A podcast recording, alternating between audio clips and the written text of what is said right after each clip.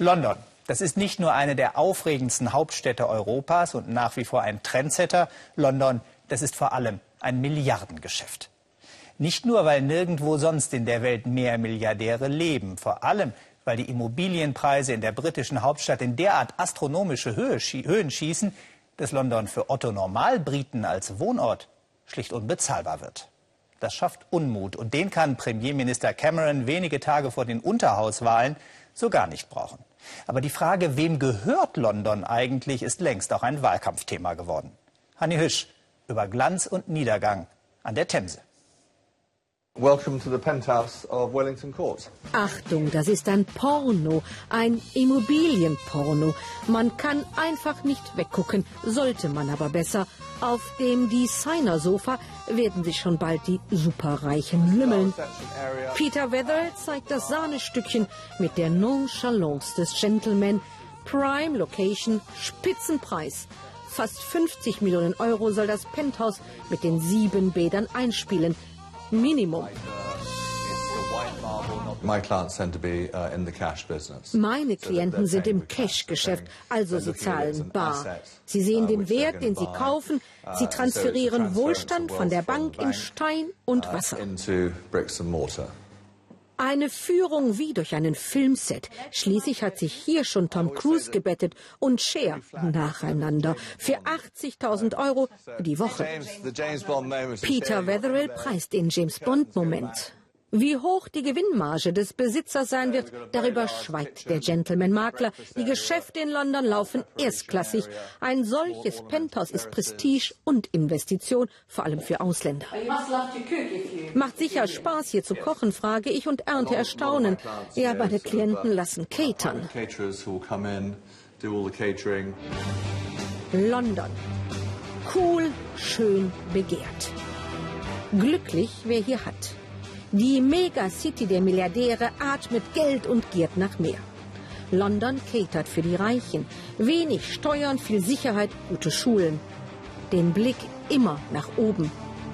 Großstadt glamorous, Großstadt gnadenlos. Noch sind sie ein kleines Trüppchen, aber sie werden immer mehr in London und ihre Botschaft ist kraftvoll. Schluss mit der sozialen Säuberung, Wohnen ist Menschenrecht. In Peter Wetherells feine Mayfair machen die Anwohner der Barnet-Siedlung mobil gegen einen Investor, der sie aus ihren Wohnungen vertrieben hat. Sie zerstören alles, unser ganzes Leben. Keiner kümmert sich. Niemand hört uns zu, immer nur Lügen.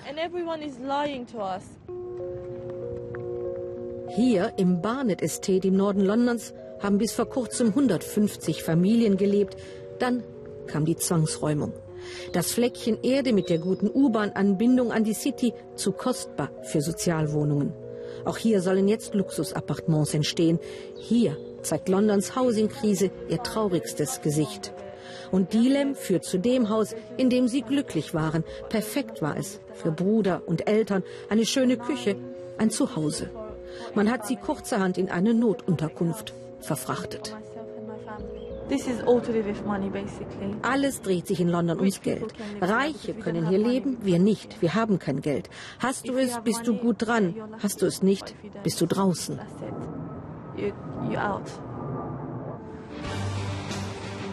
Hoch, höher.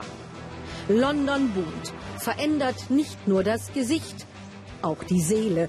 Südlich der Themse ein Riesenprojekt, 18.000 Wohnungen, noch mehr Luxus, diesmal für Chinesen. Wohnen werden die hier nicht, aber Geld machen. Monopoly. Und Londons Mittelschicht spielt nicht mehr mit. Frühstück gibt's bei den Browns nur im Stehen. Manchmal dauert die Fahrt zur Arbeit in die City drei Stunden, aber eine Wohnung in Stadtnähe können sie sich nicht leisten. Unbedingt möchten sie kaufen, schon wegen der erstaunlichen Auflagen im Mietvertrag. Da ist diese Ausschlussklausel, die uns verbietet, Kinder zu haben. Was? Sie dürfen hier keine Kinder haben? Ganz schön hart. Yeah, yeah. Miese Mieterrechte und die britische DNA, dass jeder ein Häuschen sein eigen nennen sollte, treibt die beiden jedes Wochenende durch immer neue Stadtteile. Mit jedem Kilometer aber näher ran an die Stadt und mit jedem Monat, der vergeht, werden Londons Hauspreise unerreichbarer. Walthamstow im Nordosten, bis vor kurzem war das hier kein so dolles Pflaster. Jetzt lassen sich auch hier Spitzenpreise erzielen. Goldgräberstimmung, zu wenig Angebot, zu hoch die Nachfrage. Macht umgerechnet 730.000 Euro, eine Menge für zwei kleine Schlafzimmer und dann 15 Prozent Anzahlung. Nee, wird wieder nichts. Deswegen haben sie sich jetzt auf ein Blind Date eingelassen.